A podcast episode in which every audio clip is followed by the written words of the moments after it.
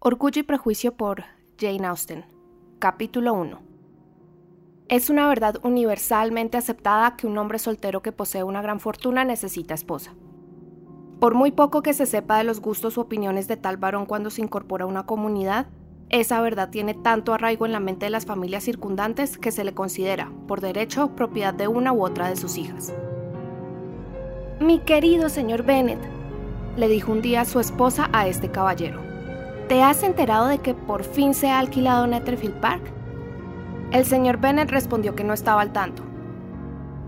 Pues ya lo sabes, replicó ella. La señora Long acaba de hacerme una visita y me lo ha contado todo. El señor Bennet no respondió. ¿No quieres saber quién ha sido? exclamó su esposa impaciente. Tú me lo quieres contar y yo no me opongo a enterarme. Aquella respuesta era más que suficiente invitación. Claro que tienes que estar enterado. La señora Long dice que se trata de un joven de gran fortuna que procede del norte de Inglaterra. El lunes se presentó a ver la propiedad en un coche de cuatro caballos y le gustó tanto que se puso inmediatamente de acuerdo con el señor Morris. Al parecer se instalará antes de que acabe septiembre y algunos de sus criados llegarán ya para finales de la semana que viene. ¿Cómo se llama? Bingley. Casado soltero. Soltero, querido, por supuesto. Un soltero con mucho dinero, cuatro o cinco mil libras de renta al año. ¡Qué suerte tienen nuestras hijas! ¿Cómo así? ¿Qué tiene que ver esto con nuestras hijas? Mi querido señor Bennet, replicó su esposa, ¿por qué te propones siempre agotar mi paciencia? Sabes de sobra que estoy pensando en que se case con una de ellas. ¿Es eso lo que se propone instalándose aquí? ¿Lo que se propone? ¡Qué tontería! ¿Cómo puedes decir eso? Pero es muy posible que se enamore de una de ellas, por lo que deberás ir a visitarlo tan pronto como llegue. No veo motivo para ello. Pueden ir las chicas y tú, o enviarlas a ellas solas, lo que tal vez sea mejor, porque como eres tan guapa como tus hijas, quizá el señor Bingley te prefiera. Me halagas mucho, querido. Es cierto que tuve mi parte de belleza, pero no pretendo ser nada extraordinario ahora. Una mujer con cinco hijas crecidas no puede pensar en su propia belleza.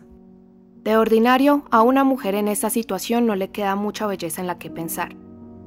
De todos modos, querido mío, has de ir a ver al señor Pingley cuando llegue. Eso es más de lo que te puedo prometer. Pero piensa en tus hijas. Piensa en qué buen partido sería para cualquiera de ellas. Sir William y Lady Lucas están decididos a ir nada más que por esa razón. Ya sabes que en general no visitan a los recién llegados. Has de ir tú, porque de lo contrario no podemos ir nosotras. Eres demasiado escrupulosa. Estoy seguro de que el señor Pingley se alegrará mucho de verte, y le llevarás unas líneas mías asegurándole que cuenta con mi sincera aprobación para casarse con cualquiera de nuestras hijas, aunque tendré que añadir unas palabras en favor de mi pequeña Lizzie. No harás nada parecido. Lizzie no es mejor que las demás, no es ni la mitad de guapa que Jane y no tiene tan buen carácter como Lydia, pero tú la prefieres siempre. Ninguna de ellas destaca demasiado, replicó el señor Bennet. Son todas tontas e ignorantes como otras chicas, pero Lizzie tiene un poco más de agudeza que sus hermanas. Señor Bennet, ¿cómo puedes insultar a tus propias hijas de esa manera? Te encanta mortificarme, no te compadeces en lo más mínimo de mis pobres nervios. Estás equivocada, querida mía. Siento un gran respeto por tus nervios que son viejos amigos míos. Llevo por lo menos 20 años oyéndote con mucho respeto hablar de ellos. Ah, no sabes cuánto sufro. Espero, sin embargo, que lo superes y vivas para ver cómo muchos jóvenes con 4.000 libras de renta se instalan por estos alrededores.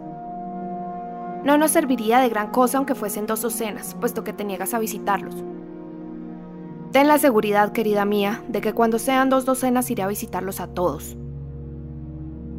El señor Bennet era una mezcla tan extraña de vivo ingenio, humor sarcástico, reserva y extravagancia que la experiencia de 24 años no había sido suficiente para que su esposa lograra entender su carácter.